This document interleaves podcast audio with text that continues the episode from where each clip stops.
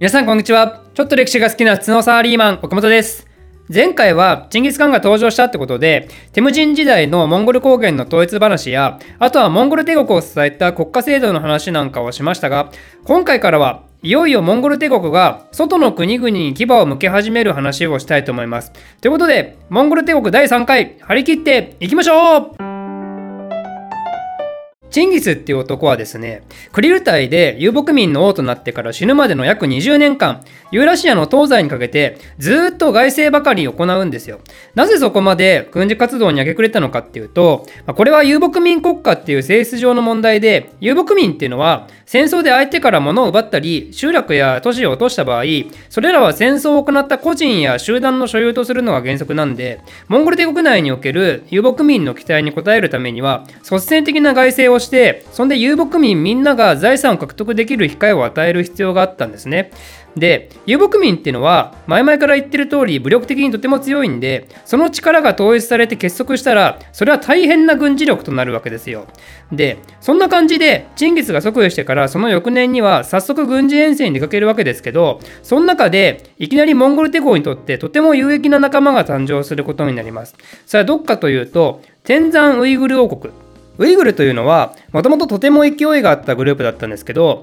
それが一度バラバラになって、その生き残りが作ったウイグルの小国家が天山ウイグル王国でしたね。ウイグルっていうのは、まあ、そんな感じなんで、別に軍事的に何か秀でるものはないんですけど、でも何がモンゴルにとって有益だったのかっていうと、その政治力と経済能力なんですね。遊牧民たちが存在する北方のエリアっていうのは、オアシス地帯っていうのが存在していて、まあ、オアシスなんでね、そこは遊牧民世界の中では珍しく都市が発展して、多くの人が集まって経済活動が活発化されたんですけど、そんなオアシス地帯とその交易に非常に通じていたのが天山ウイグルだったんですよ。なんで天山ウイグル国の国民は、そもそも民族が多様的だし、複数の言語を操れる人もいただろうし、まあ、その結果多くの国外の情報も集まってくるっていうね、まあ、そういうモンゴルのような大会的田舎文化とは大きく違う、まあ、か弱いんだけど、超賢いみたいなのが天山ウイグルだったわけで、天山ウイグルがモンゴルに下準した結果、ウイグル王はチンギスの娘をもらってモンゴル王家の一員となって、で後にウイグルたちはモンゴル統治の教師って呼ばれるほどの内政上の活躍を見せることになります。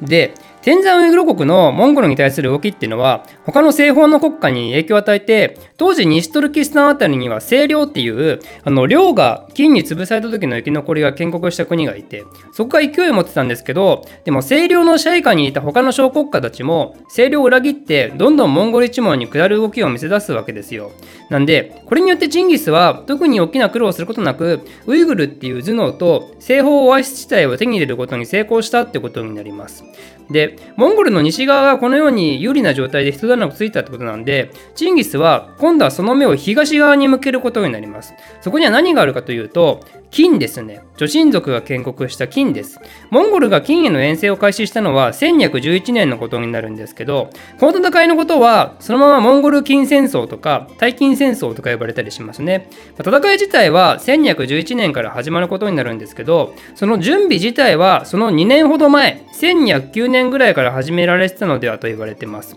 というのも、モンゴルが国を挙げて遠征をするときっていうのは、その下準備っていうのが非常に長くてですね、まあ、大体春とか夏頃に軍の偉い人だけ集めてクリル隊を行うんですよ。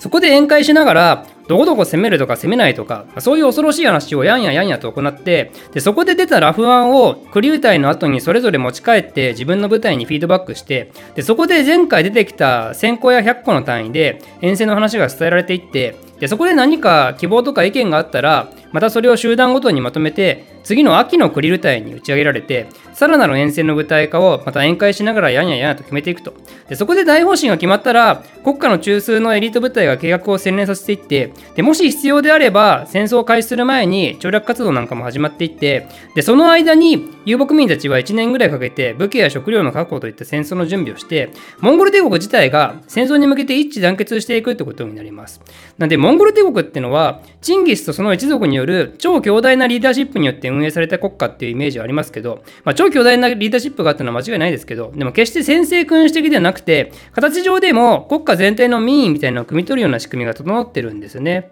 その結果、下準備に2年ぐらいかかってしまうってことなんですが、まあ、でもその長期間の準備っていうのが、実はモンゴル鉄鋼の強さの秘密だったのかもですね。ということで、まあ、おそらく金の遠征も同じようなプロセスがあったんじゃないかなと思います。で、それではいよいよ、どういうふうにチンギスが金を攻めていたのかって話をしますが、まずチンギスは金の領土のうちシリンゴール草原っていう現在の内蒙古の東南部あたりを攻めます。なんでここを攻めたのかというと、まあ、ここにも非常に優れた大草原が広がっていて、ここには金の群馬が大量にいる国有の牧場が広がっていたんですね。まあ、つまり、ここが金の軍事力の鍵だったわけですよ。モンゴルはここを襲って大量の軍馬を奪うことに成功して、でその結果、その後の金との戦争を非常に有利に進めることになります。で、ここでもモンゴルにとって非常に運が良かったことがあって、でそれは何かっていうと、前回も登場したキタイ族、あの領を作った民族ですね。このキタイ族っていうのは、女神族国家の金においてもそのまま軍事の中心だったんですけど、彼らがほぼ無抵抗な形でモンゴルに投降したんですよ。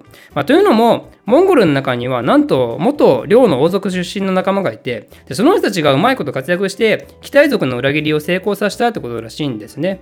で、ちなみに西方の期待族国家である清涼もこの時期ぐらいに滅亡してるんですけど、そこにいた期待族の大半は同じようにモンゴルに吸収されることになります。まあ、これも金の支配下だった期待族がモンゴルの仲間になったことの影響を受けたと言われてますね。モンゴルはウイグルっていう頭脳を持って拡大していったのもあるんですけど、西方と東方とともに期待族の軍事力もうまく吸収することによって、それが帝国拡大の原動力にもなったってわけですよ。まあ、とりあえず話を木に戻すと、馬っていう機動力と機体族っていう軍団を失った金はその後は都市や要塞に籠城することしかまともにできなくなってしまってモンゴルはそんな金の守りを破竹の勢いで突破していってでついには金の首都の中都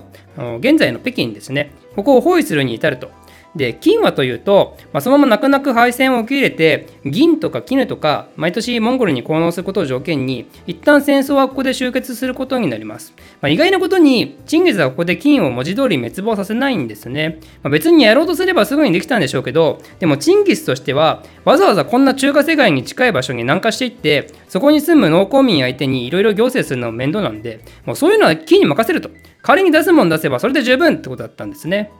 でもせっかくのそんなチンギスの思いもすぐさま崩れ去ってしまうんですが何が起きたのかというとなんと金が首都を遷都したんですよ。もともと首都が今の北京ら辺にあったのをそれをもっと南の海方に移すことにしたんですね。なんでそんなことをしたのかっていうのはもはや言わずともわかると思いますがやっぱビビるわけですよね。モンゴルに近いところにいるのが。何せ一度みっちり包囲されたわけですからね。金の皇帝とその一族はもうビビってしまってひえーって言って海方の方へ降りていったわけですよ。まあ海方といえばねかつての中華王朝のそあの北宋の首都でその生き残りの南宋とはまためっちゃ近い場所にあるんだけども、まあ、逆に言えば南宋の近くに行くのは別に怖くないと。モンゴル怖いから逃げようってなったんだけど、南宋は別に怖くないってことで、非常に舐められた態度を南宋は取られるわけですが、まあ、それはさておいて、もともとの首都であった中都周辺には異民族を中心とした軍隊がいたんですけど、その軍隊が金の皇族が中都を離れるや否や反乱を起こしたんですね。